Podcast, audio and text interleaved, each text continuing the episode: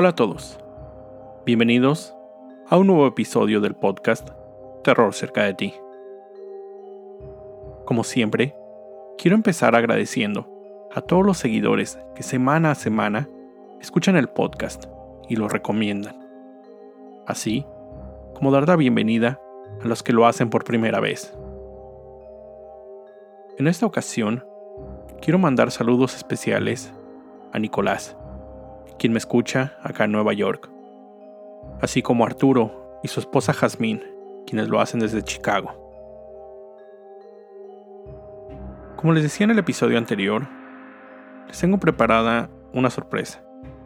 En los siguientes días estaré lanzando a la venta dos artículos de terror cerca de ti.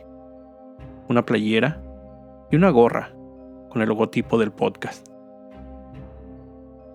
Esta es la primer prueba que hago. Espero sea de su agrado. Lo más importante de la venta de estos artículos es que una parte de lo recaudado será donado a una asociación sin fines de lucro. Aún me faltan algunos detalles por confirmar, pero la asociación con la que me interesaría colaborar se llama PAIDI, fundación cuya misión es impulsar una nueva cultura de protección y desarrollo de la niñez en la cual se asegure una vida digna, de derechos y con amor. Espero contar con su apoyo, comprando estos productos, que a su vez ayudarán a niños, niñas y jóvenes. Esta es una forma que, espero, pueda regresar un poco a pequeños que no han sido tan afortunados. Estaré publicando el link a su página y redes sociales a través de las mías. De nuevo, esperen pronto más información sobre cómo podrán adquirir estos productos. Finalmente, les recuerdo seguirme en mis redes sociales. Arroba terror cerca en Twitter, Facebook e Instagram, donde publico contenido adicional a los episodios. Y junto con el correo terrorcerca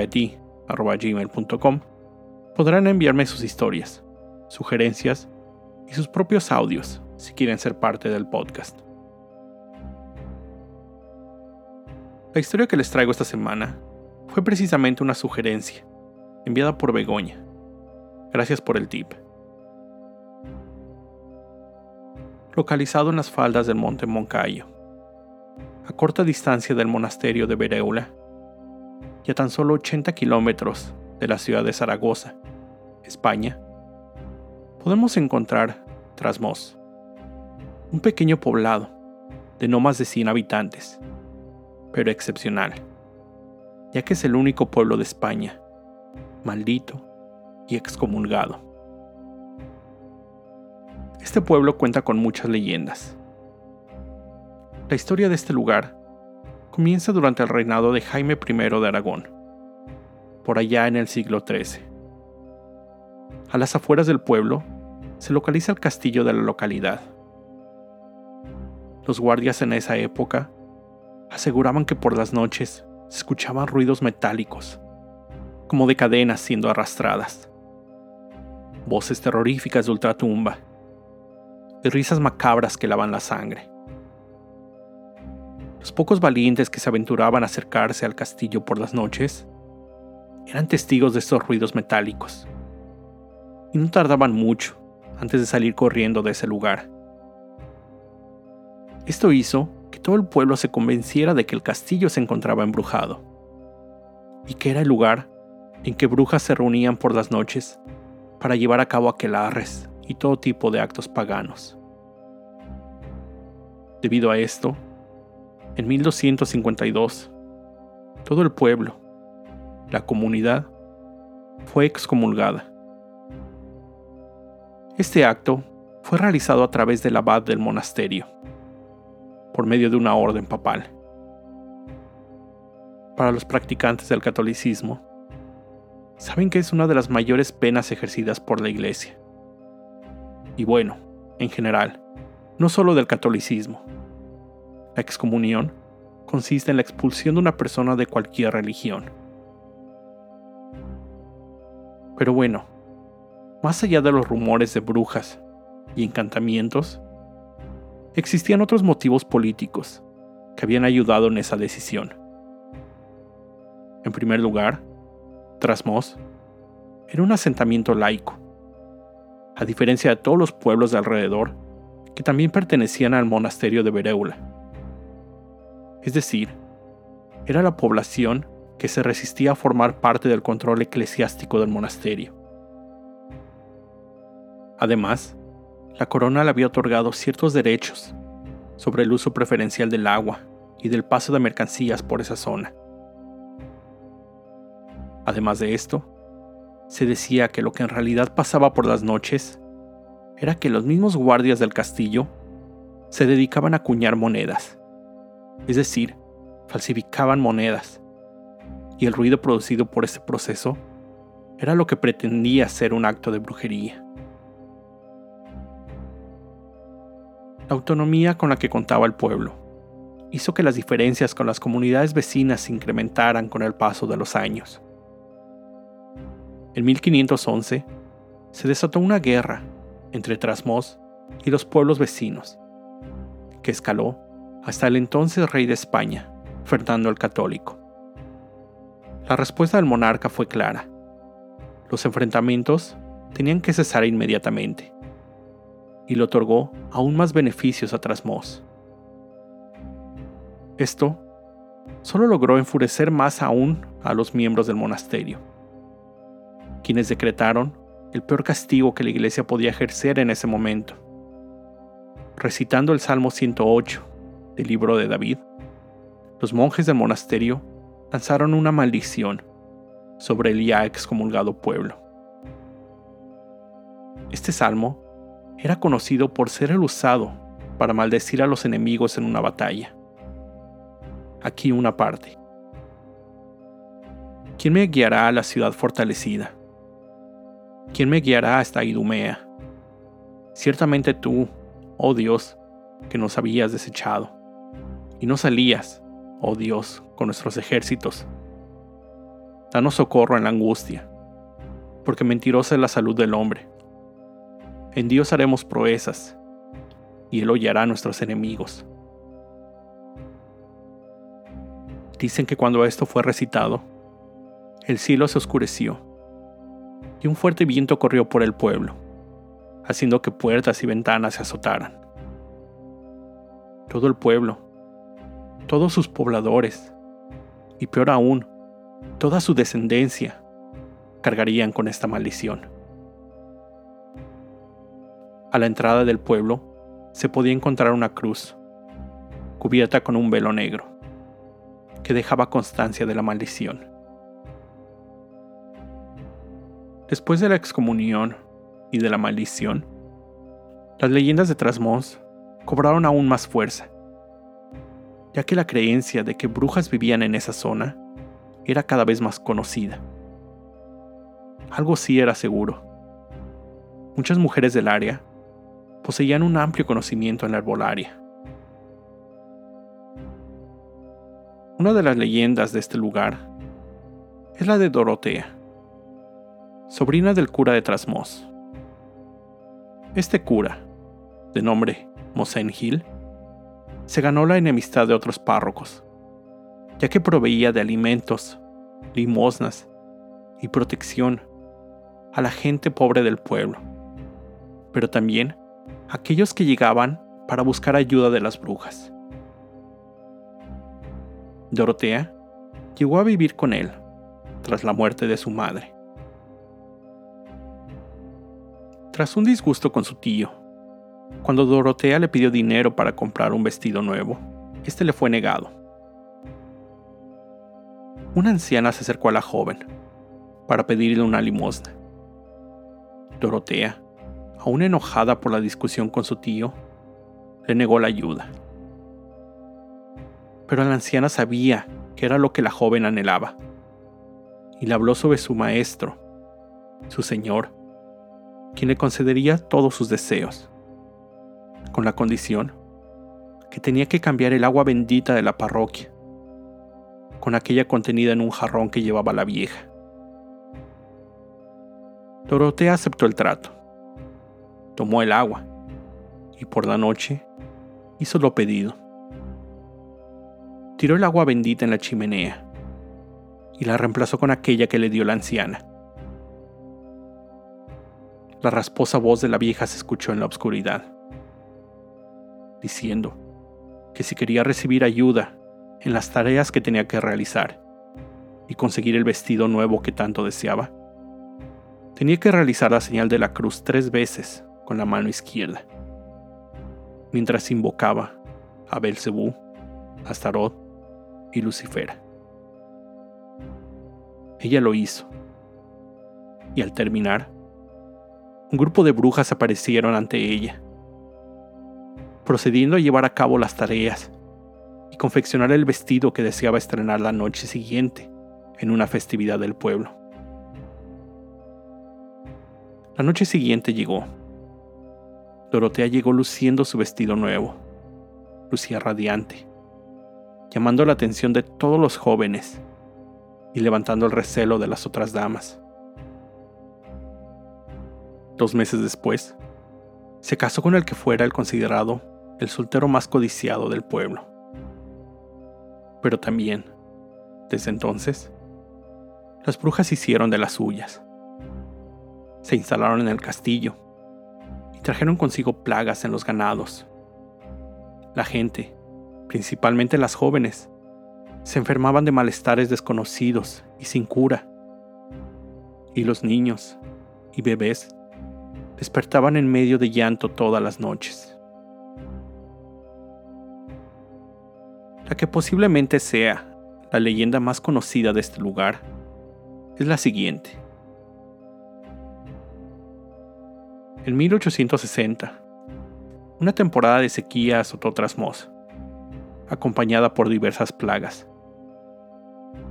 ¿Y qué pasa cuando una serie de fenómenos naturales afectaban una zona en esa época, los pobladores acusaban a una mujer de bruja y hechicera.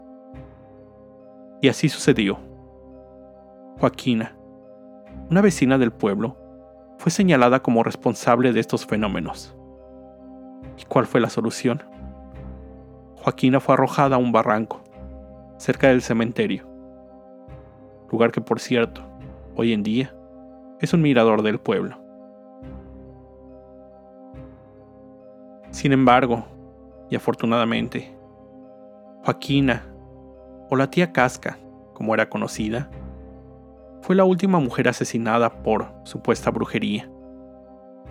Y poco a poco, la concepción que se tenía de estas mujeres, ya que en realidad eran curanderas, que, como ya mencioné, gracias a su gran conocimiento de las hierbas y plantas medicinales, ayudaban a mucha gente que sufría de cualquier malestar. La popularidad de las llamadas brujas fue creciendo. En 1863, el escritor romántico Gustavo Adolfo Becker, quien sufría de tuberculosis, se mudó al monasterio de la zona, con el fin de que el aire fresco ayudara a su malestar. Pero además, atraído por todas estas leyendas,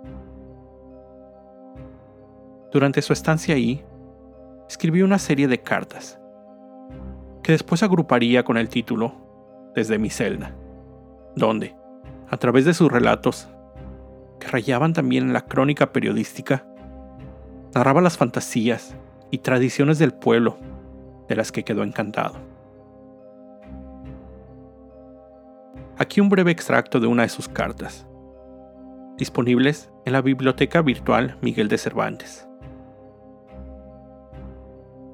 La tía Casca era famosa en todos estos entornos, y me bastó distinguir sus greñas blancuzcas que se enredaban alrededor de su frente como culebras, sus formas extravagantes, su cuerpo encorvado y sus brazos disformes, que se destacaban angulosos y oscuros sobre el fondo del fuego del horizonte, para reconocer en ella a la bruja de Trasmoz.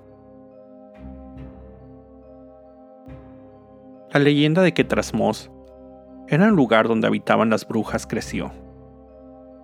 Esta publicación, junto con las experiencias relatadas por aquellos que visitaban, funcionó como una especie de promoción del pueblo de Trasmoz. Gente de los alrededores y de otras áreas llegaron al pueblo en busca del consejo o de la curación de alguna de estas brujas. La conocida Cueva de las Brujas, lugar donde se cuenta todas estas mujeres se reunían para el sabbat o aquelarre, la reunión de brujas y brujos donde se realizaban rituales, encantamientos, hechizos. Se volvió un punto clave para los visitantes y un referente de la zona. Con el paso de los años, la fama del pueblo con respecto a la existencia de brujas entre sus pobladores siguió creciendo, llegando a tal punto que se estableció un museo dedicado a las brujas y las supersticiones donde los visitantes conocen la historia de este lugar. Y aún más allá, el primer sábado de julio de cada año se celebra la Feria de la Brujería y Plantas Medicinales, en donde una de las principales actividades consiste en elegir a la bruja del año. Esto es un honor para la mujer que recibe esta mención, ya que significa motivo de reconocimiento y admiración por parte de la comunidad. Esta selección se hace a través de un proceso de votación que inicia el año anterior y en el cual las candidatas son propuestas por la misma comunidad. No se pueden realizar postulaciones propias. Deben, primero que nada, tener casa en el pueblo poseer amplio conocimiento en medicina herbaria, pero también conocer la historia del pueblo, de sus tradiciones y promoverlas. Lola Ruiz, habitante del pueblo, cronista, pero también bruja certificada, afirma, cito, en realidad, se trata de un reconocimiento a personas valientes y en especial a las que destacan por su implicación en las diversas labores sociales y culturales para beneficio de nuestra comunidad. Es una especie de reivindicación. En el pasado, las mujeres eran quienes sufrían más el señalamiento de hechiceras y eran víctimas de los inhumanos castigos de la Inquisición. Hoy, todo es diferente. La bruja elegida de este título recibe una placa conmemorativa que se coloca fuera de su casa. Durante la ya mencionada Feria de las Brujas, los habitantes realizan una recreación del momento en que la maldición fue lanzada, así como de la captura y castigo de las brujas. También se establece un mercado tal y como aquellos que se encontraban en la época de la Edad Media, en donde se pueden adquirir pócimas, remedios y lociones hechas con plantas medicinales y alucinógenas del área. Asimismo, se realizan todo tipo de exhibiciones asociadas a esto. Cetrería, magia, combates de espada. Esta feria y la historia del pueblo lleva en la actualidad a miles de turistas a visitar el lugar año con año. Dicen aquellos que han visitado el pueblo de Trasmoz en épocas recientes, es una experiencia llena de magia. En las puertas de las casas aún se pueden encontrar hierbas para proteger de los malos espíritus. Este es un lugar donde la magia y el misticismo se perciben. Sobre la maldición y excomunión, la única persona que podría retirarlas sería un papa. Pero ningún papa se ha presentado en este lugar. Sin embargo, las tradiciones ya existentes, así como los actos y celebraciones religiosas, se siguen manteniendo en el pueblo desde entonces. Quiero cerrar el episodio con otra cita de Becker. Los sábados, después de que la campana de la iglesia dejaba oír el toque de las ánimas, unas sonando panderos y otras añalifes y castañuelas, y todas a caballo sobre escobas. Los habitantes de Trasmoz veían pasar una banda de viejas, espesas como las grullas, que iban a celebrar sus endiablados ritos a la sombra de los muros de la ruinosa atalaya que corona la cumbre del monte. Con esto llego al final de este episodio. Como siempre, te recuerdo estar alerta de todo lo que pasa a tu alrededor, ya que el terror está donde menos te lo esperas. El terror está cerca de ti. Cuando el miedo se convierte en terror, hay una historia que contar.